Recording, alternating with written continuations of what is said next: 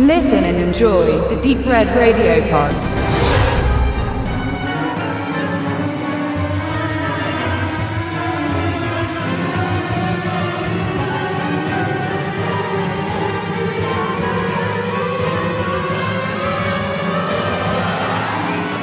Die großen Historiefilme um überdimensionale Tiere, die durch radioaktive Verseuchung oder wissenschaftliche Fehltritte ganze Länder bedrohen, hatten in den 50er und 60er Jahren Hochkonjunktur.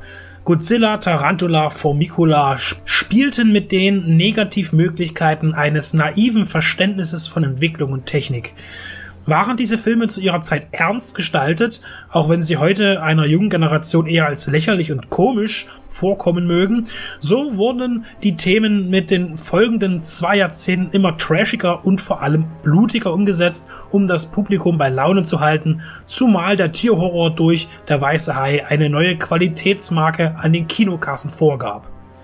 George McGovens Frogs versuchte das Genre zu retten, aber bereits Joe Dantes Piranhas oder John Frankenheimers Die Prophezeiung läuteten das Ende einer Ära ein, die mit der Zeit recht schwach geworden war und immer mehr mit B-Movie-Motiven versehen worden. Genau in dieser Endphase entstand 1977 in der Gewalt der Riesenameisen und stützt sich werbeträchtig auf die Grundlage von H.G. Wells Kurzgeschichte The Empire of the Ants. Eine Gruppe von Immobilieninteressierten fahren per Bootsausflug an einen Strand, an dem eine windige Geschäftsfrau versucht, Grundstücke an die Gäste zu verscheuern. Die Partygesellschaft ist zusammengewürfelt aus den klassischen Stereotypen. Leider wurden genau an diesem Strand Fässer angespült, die ein skrupelloser, ja vermutlich ein Geschäftsmann im Meer entsorgt hat. Die runden Transportgegenstände sind bis zum Rand gefüllt mit einer silbernen radioaktiven Flüssigkeit. Alsbald kommen Ameisen zu Hunderten, um sich zu nähern, und es dauert nicht lange, bis sie zu Menschengröße herangereift sind und die Ausflügler angreifen.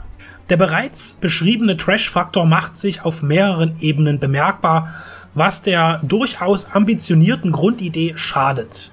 Die meisten Charaktere sind peinliche Idioten, die nach bekannten Muster dem Zuschauer unterfordern. Der Auslöser für die wachsenden Kleintiere ist zu banal.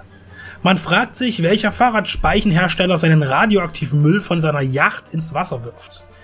Möglich ist bekanntlich alles, besonders im Horrorfilm, aber so viel Dilettantismus ist selbst hier schwer zu ertragen.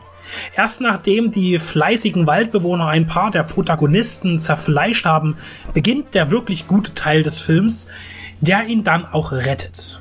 Eingangs wird dokumentarisch vermittelt, wie intelligent die Ameise ist und dass sie das Zeug dazu hat, den Menschen als vorherrschende Spezies des Planetens abzulösen. Man versucht einen wissenschaftlichen Wert zu erzeugen, um die Handlung glaubwürdiger und somit auch erschreckender zu gestalten. Die Fähigkeit, durch das Verabreichen einer Substanz andere Ameisen wie ein Zombie für sich arbeiten zu lassen, ist dabei die interessante Grundidee von Wells und auch die des Films. Die Ameisen werden nämlich die Menschen für sich agieren lassen. Ähnlich wie in die dämonischen oder Invasion vom Mars, wo der Erdling per Gehirnwäsche den Invasoren hörig wird. So geraten die Überlebenden der Strandgesellschaft ins Visier der umgedrehten Bürger und befinden sich auf der Flucht vor den großen Ameisen, die die Übernahme des Planeten vorantreiben. Zur Hälfte mau, zur Hälfte schlau wäre die simple Zusammenfassung. Bird Eye Gordon zeichnet sich verantwortlich für den Spätzünder des Öko-Horrors. Er gehört zu den Legenden seines Fachs des Cyclops, The Amazing Colossal Man oder der Turm der schreienden Frauen gehen bereits auf sein Konto und immer besetzt er dabei die wichtigsten Rollen. Nicht selten ist er neben Regisseur auch der Autor, Produzent und zuständig für Special Effects. Die sind im Falle der Riesenameisen eher durchmischt. Die Fotomontagen wollen nicht immer so recht den Charme versprühen wie in den 50er Jahren. Besser sind sie nach 20 Jahren auf keinen Fall, aber auch hier schwankt die Qualität eben wie bei der Story. Mit Sicherheit ist Empire of the Ants nicht der beste Tier- oder Umwelthorror innerhalb seines speziellen Genres, aber er ist doch recht vergnüglich und bietet ein besseres Ende als Anfang. Das hätte in umgekehrter Reihenfolge dem Film das Genick gebrochen. Durch diese glückliche Fügung ist ein Film entstanden, der seine dusseligen Figuren vorführt und mit einer gut durchdachten Idee schließt in den Gestaltungsmöglichkeiten eines Low-Budget-Movies der End-70er Jahre. Wenn ihr euch selbst ein Bild von diesem Klassiker machen möchtet, dann nehmt einfach an unserer Verlosung teil. Alle Fakten dazu findet ihr wie immer auf unserer Seite.